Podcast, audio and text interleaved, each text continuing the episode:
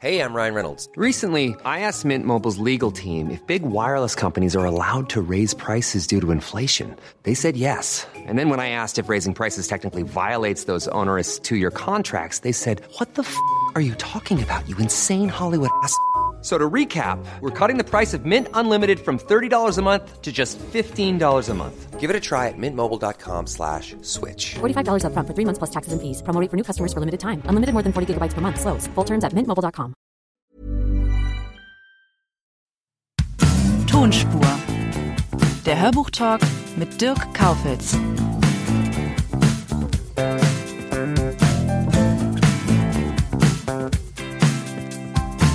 Mein heutiger Gast ist Katja Riemann.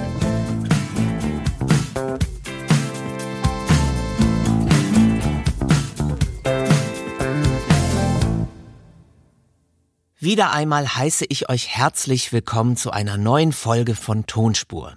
Ich bin Dirk Kaufels und heute ist die wunderbare Katja Riemann zu Gast. Vorstellen muss ich sie wohl nicht mehr, ist sie doch eine der bekanntesten und erfolgreichsten Schauspielerinnen. Auch als Hörbuchinterpretin stellt sie regelmäßig ihr Talent unter Beweis, sie macht öffentliche Lesungen und ist dieses Jahr auch noch für den Deutschen Hörbuchpreis nominiert. Damit aber nicht genug, denn ihr aktuelles Projekt zeigt noch einmal eine neue, spannende Facette dieser eh schon erstaunlichen Frau. Mehr dazu erfahrt ihr jetzt in unserem Gespräch. Viel Spaß dabei.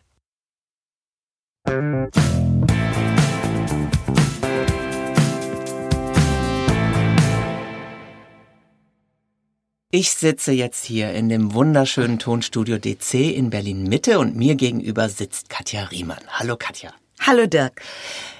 Es gibt einen Grund, warum wir heute hier sitzen. Ja, gibt's. Ja, wir hatten nämlich heute, oder ihr hattet heute, die letzten Aufnahmen für dein aktuelles Hörbuchprojekt. Genau, also die Nachaufnahmen, muss man sagen. Da, Ja. wo ich was falsch gesagt habe. Ah, naja, kleine Korrektur. Ich hab's Beziehungsweise ein, ein Satz fehlte mittendrin. Ein ja, Satz Ein fehlte. Satz fehlte. Das, Mhm. äh, um dich in Schutz zu nehmen, es war wirklich minimal. Und dieses Buch ist was ganz Besonderes, denn es ist dein eigenes. Mhm. Richtig. Und es ist vor allem ein Sachbuch und nicht eine Schauspielerbiografie, wo ein Ja. Schauspieler über sich schreibt. Nein, also Die Schauspieler äh, das so gerne tun. Du hast wirklich was zu erzählen. Der Titel heißt Jeder hat, niemand darf. Es erscheint am 26. Februar im S. Fischer Verlag. Genau. Das Hörbuch im Argon Verlag. Und wir wollen auch nicht verheimlichen, dass ein Teil der Erlöse vom Hörbuch einer Organisation zugutekommen, Genau. nämlich Tostan. Richtig. Westafrika, Senegal. Genau, und damit kommen wir eigentlich auch schon, vielleicht ganz kurz noch zu Tostan. Das ist eine Organisation, die sich unter anderem gegen Beschneidung von Mädchen engagiert. Und damit kommen wir auch schon zum Kern deines Buchs, denn du erzählst darin von deinen langjährigen Projektreisen, die du für UNICEF gemacht hast, als UNICEF-Botschafter.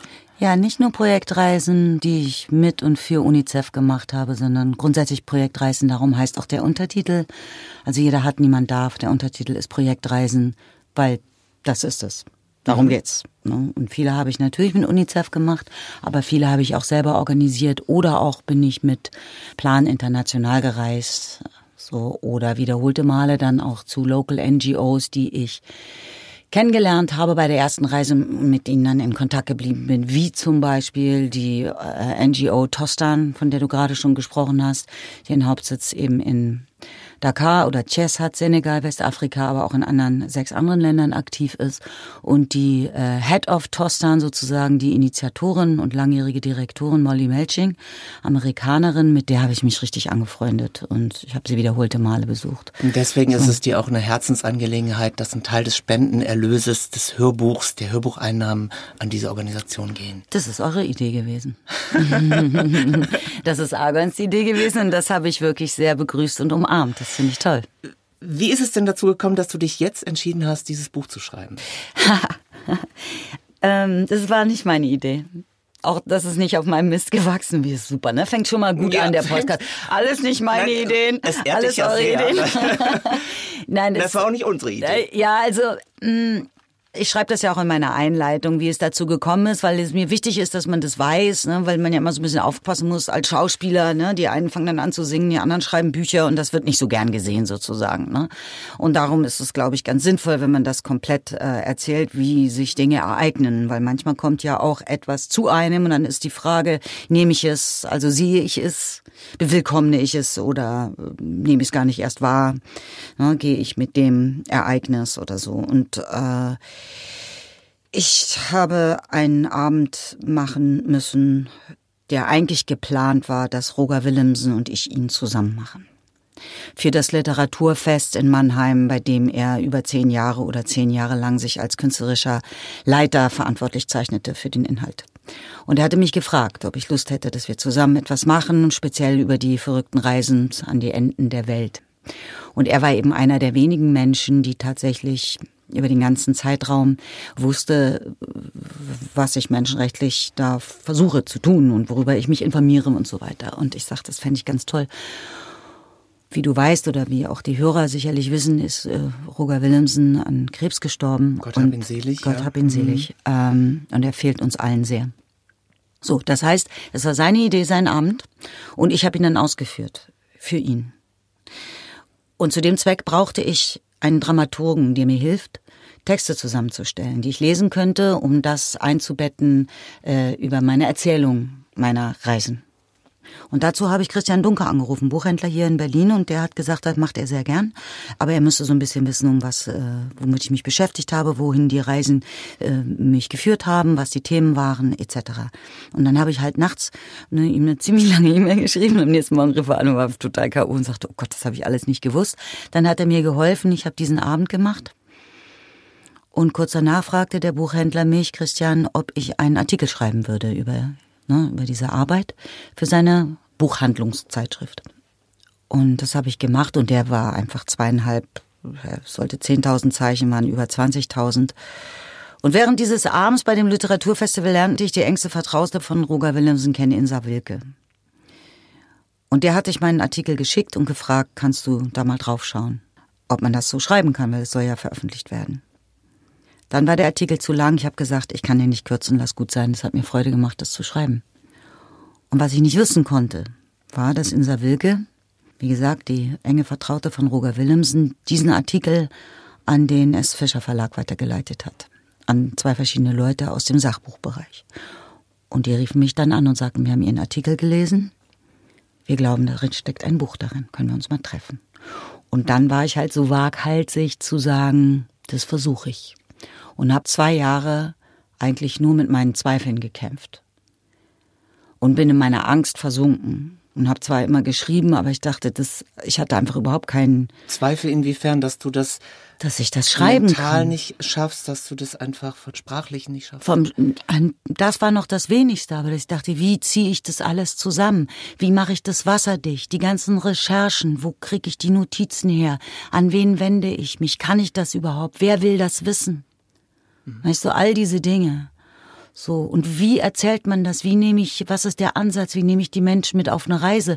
Beziehungsweise an den Punkt überhaupt erst zu kommen, sich zu überlegen, warte mal, ich muss immer die Menschen mit auf die Reise nehmen. Also das ist ja überhaupt erstmal der Gedanke, weil für mich ist alles glasklar, weil das sind die intensivsten Reisen meines Lebens gewesen. Aber viele Menschen sind nie, niemals in Subsahara-Ländern gewesen oder irgendwo in den abgelegensten Gegenden im äh, Himalaya oder sowas. Ne? Aber trotzdem möchte man ja, wir haben nicht das Bild, wir haben das Wort und das Gefühl. So und das war ja zum Beispiel schon mal ein guter Schritt, dass ich dachte, okay, da muss ich immer wieder die Bühne bebauen, damit wir uns dann auf sie begeben, um zu wissen, wie sieht es denn nun aus, wenn man in, mhm. was weiß ich, Kigali landet ne? Mhm. und rüberfährt in den Ostkongo, wo Bürgerkrieg herrscht und so. Naja, und das habe ich, dann habe ich halt alles, das ist jetzt auch nicht, das ist, redet wahrscheinlich, also ich bin ja gar kein Autor, ich äh, Hattest du einen festen. Tagesablauf? Also hast du dich morgens um 8 Uhr, hast du den Wecker gestellt und gesagt, ich setze mich jetzt hin und schreib? Oder hast du es so gemacht, wie es dir zugefügt Ja, siehst du da, siehst du da, wenn du das schon sagst, dann denke ich, genau so muss man das machen. Überhaupt nicht. Ich war ganz undiszipliniert. Ich habe viele Wochen gar nicht geschrieben, viele Monate, sondern eigentlich mich hauptsächlich dann mit meiner Angst beschäftigt. Ich, sag, oh, ich habe so Angst, ich kann nicht. Aber du Mir weißt, ja, ein, ich kann du nicht. weißt ja, was man sagt. Tu Gutes es und rede darüber. Und ich finde sogar, da ist was dran. Aha, okay. Denn man hört viel zu viel von Leuten, die was Falsches machen. Und man sollte doch mehr über die Sachen sprechen, die gut laufen. Also ich bin Nachtschreiber, um deine Frage zu beantworten. Und ich war nicht regelmäßig, aber ich würde das gerne können. So, und ich habe gemerkt, dass ich äh, wegfahren muss. Also die, das, das Geschriebene ist tatsächlich zum größten Teil dann auch wieder woanders entstanden. Also zum Beispiel, ich habe in Marokko Kongo geschrieben. Oder in Spanien Burundi.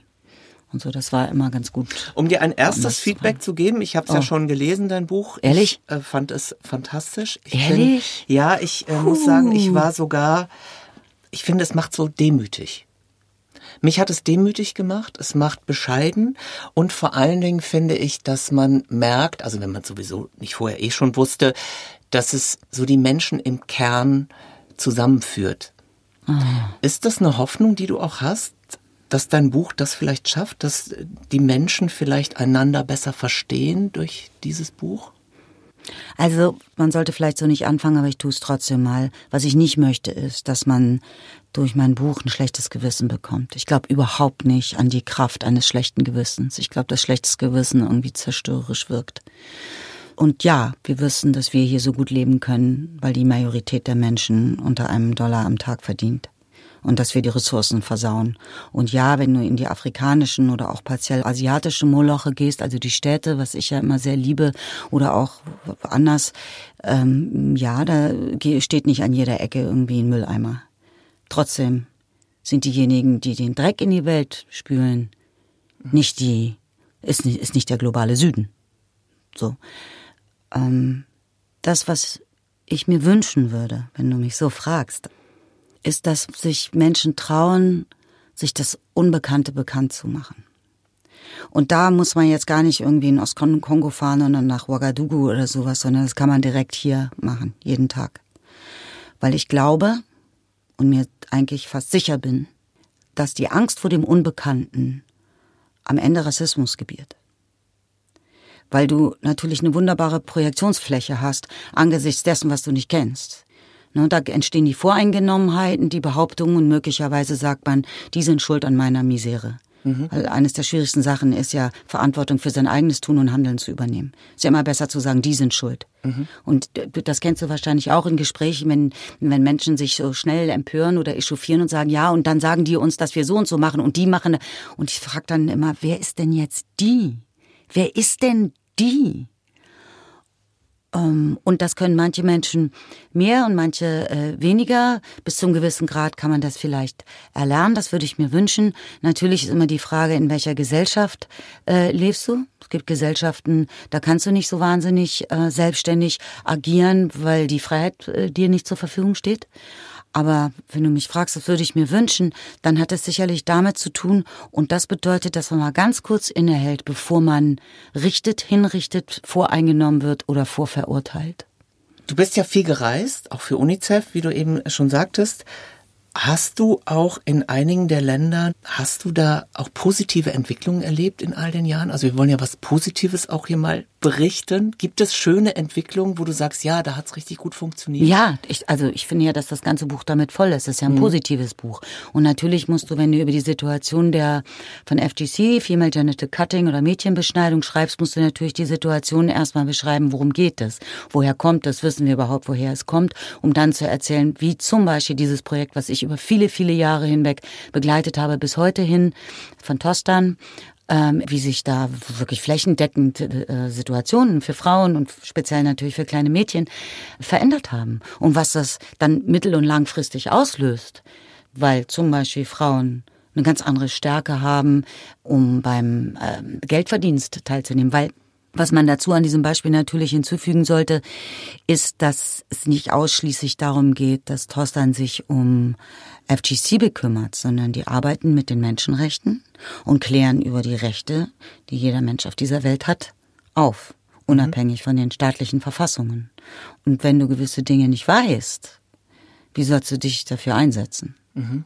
Und in dem Zusammenhang gibt es dann eben auch das Recht auf körperliche Unversehrtheit und da werden dann kausale Zusammenhänge hergestellt zwischen langjährigen Infektionen und Blutverlust und schweren Geburten und Kindbettstod und so weiter. Und das, mm, ja, da gibt es eben den Zusammenhang mit FGC. Und das ist das, was Tostan macht, darüber aufzuklären. Und wenn, als ich da das erste Mal von ihnen gehört habe und in Kontakt kam mit Molly Melching, da gab es 400 Dörfer, die sich entschieden hatten, ihre Mädchen nicht mehr zu beschneiden. Heute sind es über 8000 in sechs Ländern. Das ist ein großartiger Erfolg. Ja.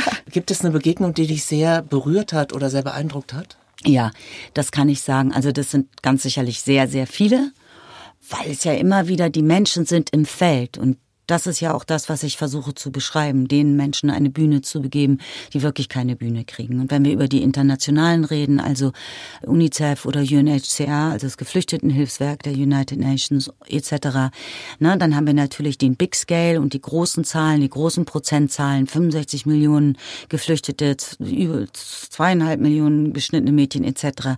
Und ich skaliere das runter auf die Menschen, die jeden Tag im Feld sich bekümmern um die Menschen, die vor Ort sind. Und dann geht es eben um 120 Babys in der Woche, die mangelernährt sind. Und wie können wir die peppeln? Und wie sieht das ganz konkret mhm. aus? Und um welch, weißt du, und da ist dann der Erfolg, dass ein Kind zum Beispiel die Mangelernährung überwunden hat, bevor es das zweite Lebensjahr abgeschlossen hat. Weil wenn du das in dieser Zeit nicht schaffst, dann wird es chronisch. Und Mangelernährung ist ja mehr als dünn sein, mhm. sozusagen. Mhm. So, aber unabhängig von den Menschen im Feld, mit denen ich dann gesprochen habe, sofort die Activists genauso wie die Menschen, die eben in den Programmen zusammenkommen, denke ich, ist es eine der beeindruckendsten Persönlichkeiten Dr. Mukwege gewesen. Dr. Mukwege ist ein kongolesischer Chirurg, der eine große Klinik hat im Ostkongo äh, in der Nähe vom Kivusee, äh, nahe Bukavu, ganz genau heißt der Ort Pansi. Und den habe ich 2008 oder 2006 war das äh, kennengelernt und er hat mit mir einen ganzen Nachmittag verbracht. Und der macht Operationen nach diesen Gruppenvergewaltigungen während des Bürgerkrieges und auch darüber hinaus an den Frauen.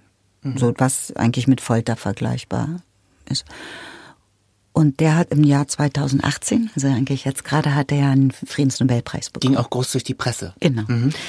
Genau, und, und da war ich so, ich war so glücklich und irgendwie stolz und dachte, wow, und ich hatte die große Ehre, das damals anzusehen und mit ihm einen ganzen Nachmittag zu verbringen, weißt du, obwohl wir uns gar nicht kannten, sondern uns begegnet sind, weil wir vielleicht dieselben Fragen stellen oder uns verwundern über Situationen, die es gibt in der Welt, die so völlig unnütz sind. Deine beeindruckende Herangehensweise hattest du sogar schon als Kind.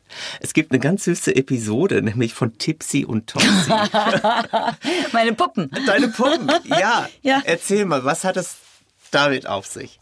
Also man muss vorwegschießen. Ich bin in einem wirklich sehr kleinen, remoten, würde man neudeutsch sagen, Dorf äh, groß geworden. Fast 20 Jahre, 19 Jahre. Mhm. Äh, das heißt Kirchweihe und ich will da auch niemandem auf die Füße treten. Heute ist das natürlich ganz anders. Ein Einzugsbereich zu Bremen. Bremen werden viele Menschen kennen. Im norddeutschen Teil von ehemaligen Westen. So. Ähm, damals gab es halt das, äh, die Schule und dann gab es das Lehrerhaus, da wohnten wir, weil meine Mutter war die Dorfschullehrerin und um uns herum waren lauter Bauernhöfe. So. Und meine Mutter wollte nicht, dass ihr Kind, was jetzt in diesem Fall ich war, meine Geschwister waren schon größer, wollte nicht, dass ich Rassist werde. Und ihre Maßnahme gegen Rassismus war, dass sie mir zu meinem fünften Geburtstag zwei schwarze Puppen geschenkt hat. Das ist ja schon umwerfend, dass man damals sich so Gedanken gemacht hat. Das Kind soll keine Ey, Rassistin werden. Das war dann jetzt in diesem Fall meine Mutter. So und ja, erstaunlich, dass es auch Super das gab. Ne? Erstaunlich, mhm. dass es das gab, weil weil was krass ist, wenn du jetzt auf ein also Subsahara fährst, dann musst du mal äh, schwarze Puppen finden. Mhm. Ne, darüber hat ja Chimamanda Adichie geschrieben die halt darüber geschrieben hat, dass sie als, als Kind eben nur Geschichten gelesen hat, wo natürlich weiße Mädchen und weiße Jungs waren und die hatten alle auch weiße Puppen und tranken Ingwerlimonade und sie hatte keine Ahnung, was das ist, aber sie sagte, so ist das wohl in Geschichten. In Geschichten geht es nur um Weiße. Und du hattest eben so. Tipsy und, und ich hatte jetzt Tipsy und Topsy dank meiner Mutter und ähm, war da auch ziemlich humorbefreit, äh, wenn es darum ging äh, zu sagen, dass es Puppen seien. Ich sagte, nein, es sind keine Puppen, es sind meine Kinder. Ja. Das ist doch klar. Und ist doch klar. So, und, und Tipsy und Topsy kenne ich auch noch dazu. Ich weiß bis heute, ich weiß nicht, wie ich auf diese Namen kam. Die hießen halt so. Sie, vielleicht haben sie sie gesagt. Mein Bär hieß Katrin. Ja, Also, Katrin. ne, ist doch Super. ganz klar, Ist doch ganz klar. Wahrscheinlich haben sie zu einem hingesprochen oder so. Und es gibt die auch nach wie vor, die stehen bei mir im Wohnzimmer, sitzen die ganz gemütlich auf dem Bücherregal. So, und die haben mit mir gelebt und äh, die ganze Familie hat diesen weiblichen afrikanischen Zuwachs äh, akzeptiert, nicht nur akzeptiert, sondern geliebt, umarmt und auch beschenkt. Es ist schön, dass Kinder einfach so eine ganz unverkrampfte Herangehensweise Ja. haben. Jetzt gibt es ja im Grunde aktuell nicht nur den Grund zur Freude, dass dein Buch jetzt erscheint und dein Hörbuch, sondern du bist auch aktuell für den Deutschen Hörbuchpreis nominiert. Ja, ist das nicht toll? Mhm, Und zwar als beste Interpretin. Ja, das ist richtig so die Erwachsenenabteilung, Ja, das ist so richtig fett.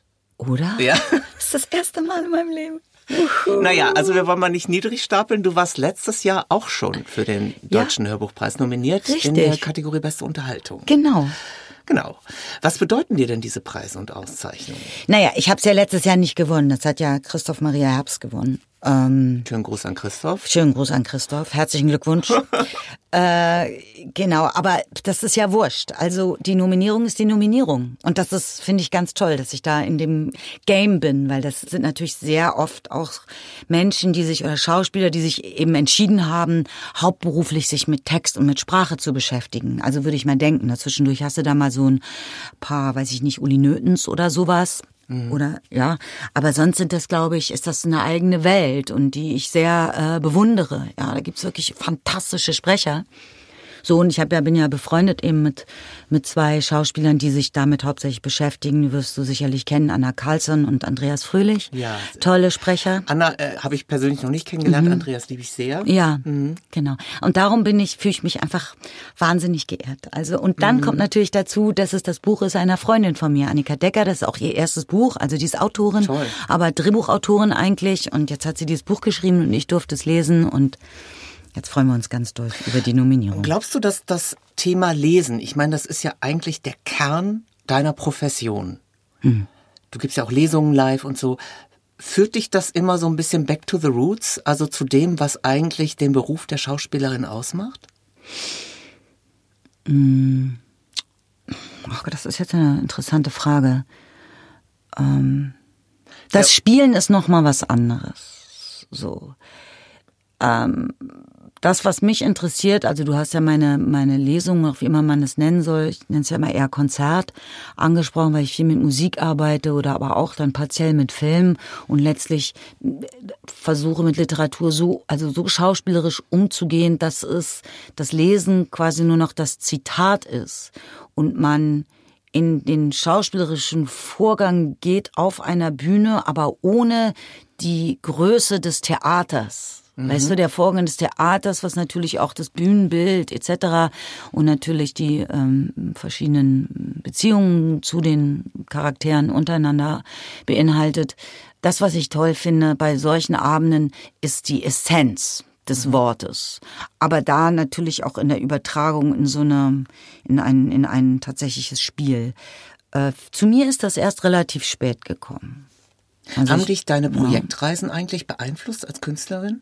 In deinem Schauspiel, in deiner Art, Lieder zu interpretieren, hat das irgendeinen Einfluss genommen? es hat vor allem auf mich als Mensch Einfluss genommen. Das würde ich eher sagen. Ich glaube, Reisen bildet. Reisen ist immer gut. Also, wenn das jetzt nicht heißt, wir hängen die ganze Zeit am Pool oder sowas, kann man auch machen, völlig in Ordnung. Aber ich meine jetzt Reisen und nicht Ferien oder so. Ähm, das bildet und das äh, bildet dadurch ja auch dich als Person, als Mensch, deinen Charakter, deine Erfahrungen, dein, deine Erlebniswelt und so. Und da man als Schauspieler ja sein eigenes Werkzeug ist, im Gegensatz zu, sagen wir mal, einem Maler, wo immer zwischen, also ne, da, da bist du als Person und da ist deine Kunst und die ist sichtbar. Und bei uns findet das dann ja in demselben Körper statt, sozusagen. Das Menschsein und das Schauspielersein.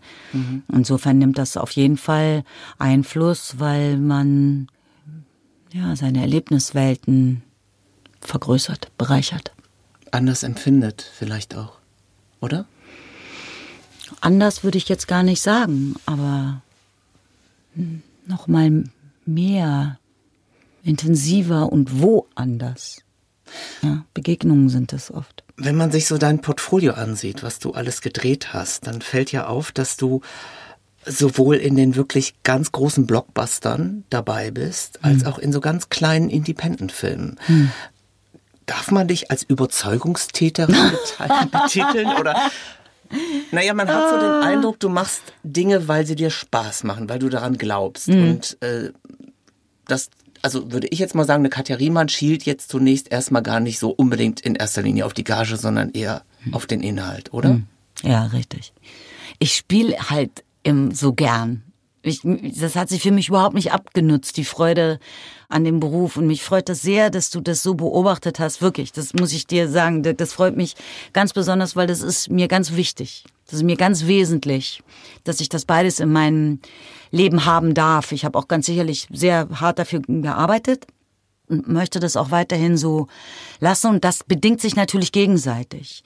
Ne? Das, das darf man nicht vergessen. In dem Moment, wo du kommerzielle Filme machst, kriegst du natürlich auch die Anfragen für, das Arthouse, weil man da vielleicht hofft, die so, ah, whatever. Aber in dem einen kriegst du natürlich die schauspielerische Herausforderung und in dem Zusammenhalt mit dem ganzen Film, wenn man sagt, wir machen jetzt einen Film, der im besten Fall Bedeutung haben kann. Den sieht zwar keiner, aber er ist ja trotzdem da. Das ist ja das Schöne im Gegensatz zum Theater.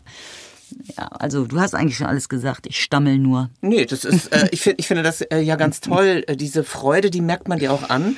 Und ich entdeck dich auch immer wieder neu. Ich hatte großen Spaß, dich als Gudrun Gerster in Fuck You Goethe zu sehen. Da hast du ja die Direktorin äh, gespielt und da bist du ja wirklich einem Riesenpublikum auch nochmal neu bekannt gemacht worden, also den Teenagern. Ja, das war echt schön. Ähm, War das eigentlich so? Weil ich finde, dass man diesen Film anmerkt, dass nicht nur das Drehbuch gut ist, sondern dass auch einfach das Ensemble enorm gut zusammengestellt wurde. Ja. Hattet ihr diesen Spaß auch bei den Dreharbeiten, der so rüberkommt auf der Leinwand? Ich auf jeden Fall. Für die anderen kann ich das nicht sagen, weil äh, das auch schon ganz schön taffe Drehs waren. Das muss man sagen, ne? Weil das ist ja sehr, sehr hoch aufgelöst von dem wunderbaren Borat Aktekin, Autor und Regisseur. Sehr hoch aufgelöst und dann reichen die Drehtage dann doch immer nicht. Ne? Das heißt, du hast eine hohe Spannung. Das darf man nicht, nicht vergessen. Und, und Komödie ist ja natürlich ganz viel Handwerk. Ne? Da kannst du ja nicht mehr immer nur so rumfühlen wie so bei anderen Filmen. Man Aber sagt, ah, wie komme ich an das Gefühl, hier geht es mal jetzt gerade nichts fühlen, sondern hier das richtige Da ist Timing, aber eine weißt gute du? Spielfreude dabei, finde ich. Also gerade so deine Szenen mit Uschi Glas, also zum Niederknien. Äh, wurdest du danach eigentlich von Teenagern auf der Straße auch erkannt? Oh ja, sehr viel. Bis heute natürlich. Krass, ja. Wie ist so die Reaktion? Das ist ganz schön, dass die, ähm, die Gudrun Gerster, obwohl sie ja streng ist, alle sehr lieben. Weil, also es gibt auch immer wieder Teenager, die dann sagen, oh mein Gott, darf ich sie umarmen? So, ne? Süß. So, weil äh, das war mir auch wichtig, das so zu spielen, dass man sagt, ja, sie ist streng, speziell natürlich mit Siki Müller, also was Elias Mbarek spielt und so, aber sie hat ja auch immer ein Auge drauf auf ihre Leute. Sie macht das alles, weil sie an, an Bildung glaubt. Ich finde die gar nicht so negativ. Nee, Überhaupt negativ ist sie sowieso nicht, aber alle diese Aktionen entspringen ja dem, dass sie ähm, diese Schule stabil machen will und auch die Kinder, die sogenannten bildungsfernen, also aus den bildungsfernen ähm, Elternhäusern, ne, dass sie, dass sie das auch hinkriegen. So und und wenn du weißt, da ist jemand, der oder die ist streng, aber die hat unberufene Liebe zu den jungen Menschen, da fühlst du dich ja ganz sicher. Und das, glaube ich, übertragen manchmal die Teenager dann auch auf mich als Person. Letzte Frage. Was können wir in der kommenden Zeit von dir erwarten? Hast du irgendwelche netten Projekte in der Pipeline? Darfst du schon drüber sprechen? Ja, ich kann schon darüber sprechen. Also das, was ich weiterhin machen werde in diesem Jahr, ist die Arbeit mit meinem Freund Philipp Sands, englischer Menschenrechtsanwalt, der zwischen London und Den Haag arbeitet, der die großen Genozid-Trials ähm, betreut. Und mit dem und zwei französischen Musikern haben wir einen Abend über Crimes Against Humanity und Genocide, womit wir eigentlich schon um die, fast um die ganze Welt getourt sind. Das wird weitergehen, worüber ich mich sehr freue, der ein neues Buch geschrieben hat und es tatsächlich fertiggebracht hat, dass wir das Audiobook Stephen Fry und ich das aufnehmen. Ja, also ich lese die, die Große Nummer. Ja, ja, genau. Also ich lese die Texte von Bin ich der. fast ein bisschen neidisch. genau, ähm, das freut mich auch wirklich ganz besonders. Und dann gibt es einen Abend, den habe ich jetzt äh, anlässlich der jüdischen Kulturtage gespielt und vorher während des Kurt Weil Festivals. Äh, mit dem werde ich mich weiterhin beschäftigen über den Genozid an den Armeniern, basierend auf einem Buch von Edgar Hilsenrath, Das Märchen vom letzten Gedanken. Ne? Und damit werde ich jetzt anfangen.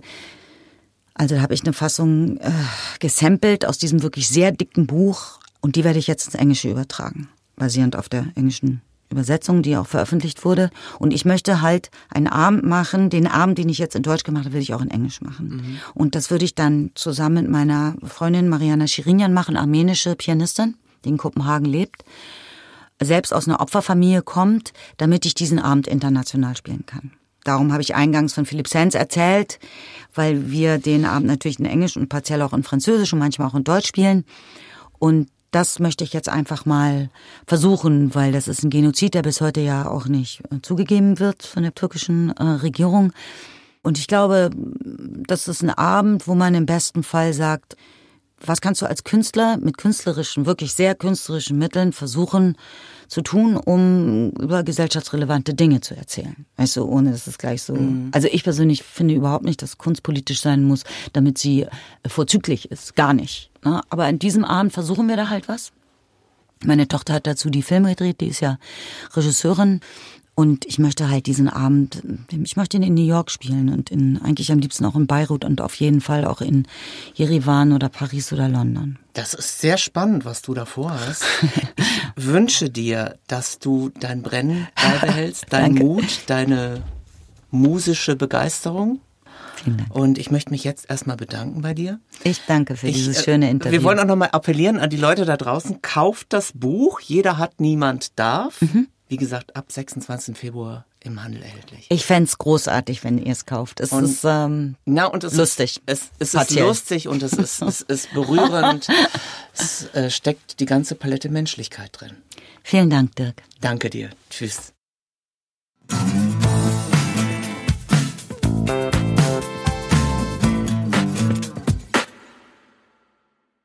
Das war die aktuelle Episode von Tonspur. Ich bin immer noch sehr beeindruckt von diesem Gespräch und ich hoffe, dass es euch auch so geht. Schreibt mir doch, wenn es euch gefallen hat, unter tonspur.argon-verlag.de oder hinterlasst mir eine nette Bewertung. Mehr Informationen zu Katja Riemanns Buch Jeder hat, niemand darf findet ihr in den Show Notes. In der nächsten Folge von Tonspur lernt ihr eine, ja man muss es schon sagen, eine Instanz der Hörbuchszene kennen, Angelika Schark. Sie ist sogar 2013 Hörbuchmensch des Jahres geworden. Angelika Schark ist unter anderem die Gründerin und Verlegerin der sehr renommierten Hörcompany. Außerdem hat sie den deutschen Kinderhörbuchpreis Beo mit ins Leben gerufen. Wie man als Hörbuchverlegerin arbeitet, ein Programm zusammenstellt, Sprecherinnen und Sprecher besetzt und vieles mehr, wird euch Angelika verraten. Ich würde mich freuen, wenn ihr wieder mit dabei seid. Zum Schluss entlasse ich euch mit einem Auszug aus Katja Riemanns Hörbuch Jeder hat, niemand darf. Das Hörbuch erscheint am 26. Februar im Handel und denkt dran, ein Teil des Erlöses ist für einen wirklich guten Zweck. Das sollte jeder unterstützen. Für heute sage ich Tschüss, macht es gut, euer Dirk. Ich schaue aus dem Fenster und sehe den Senegal. Ein Land, dem eine Insel vor Dakar vorgelagert ist, von der aus man, wenn man immer geradeaus über das Wasser gehen könnte, in Puerto Rico ankäme und kurz danach in Amerika, der neuen Welt.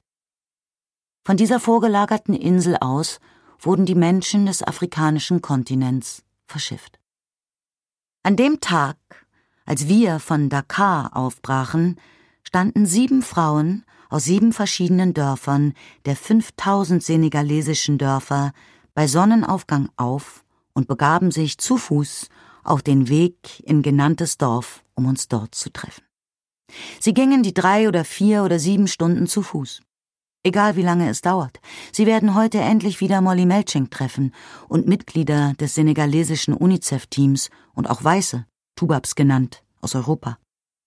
Es ist ein wichtiger Tag, denn sie vertreten die Frauen ihrer Dörfer und wollen von den Veränderungen, die sich seit ein paar Jahren in ihren Communities ereignet haben, berichten, die nicht nur ihr persönliches Leben betreffen, sondern im Begriff sind, das ganze Land neu aufzustellen. Und vielleicht zukünftig darüber hinaus noch weitere Länder.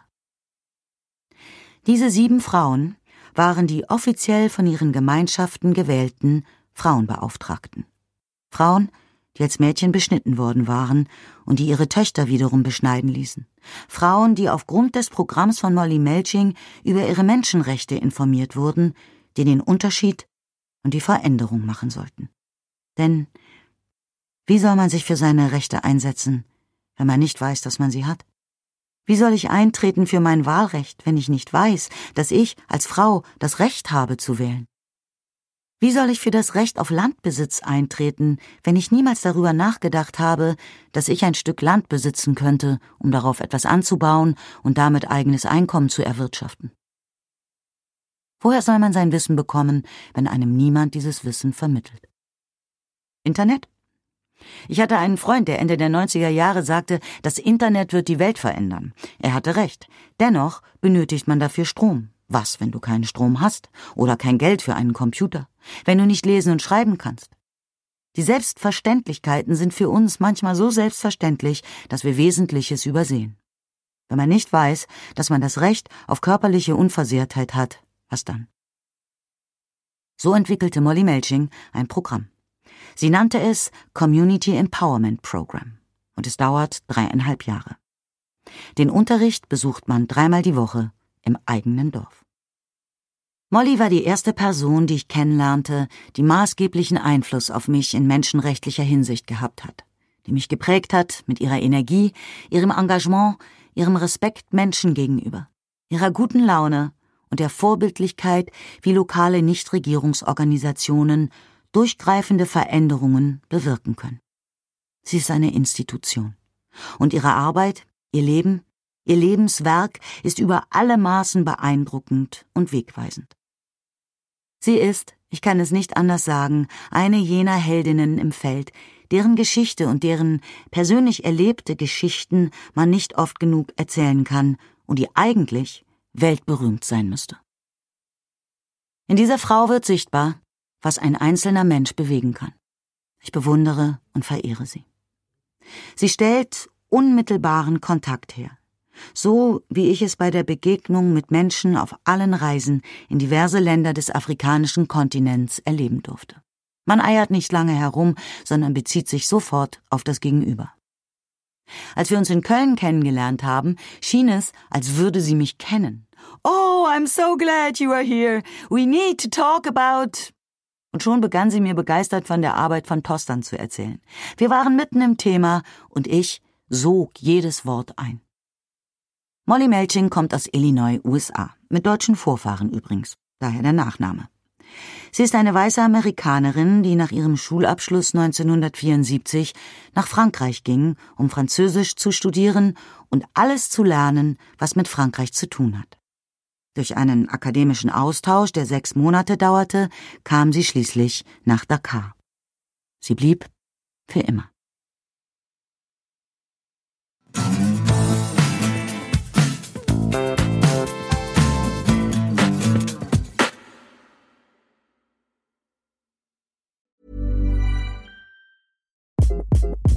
Hi, this is Craig Robinson from Ways to Win, and support for this podcast comes from Invesco QQQ. Invesco QQQ is proud to sponsor this episode and even prouder to provide access to innovation for the last 25 years. Basketball has had innovations over the years too. We're seeing the game played in new ways every day. Learn more at Invesco.com slash QQQ. Let's rethink possibility. Invesco Distributors, Inc.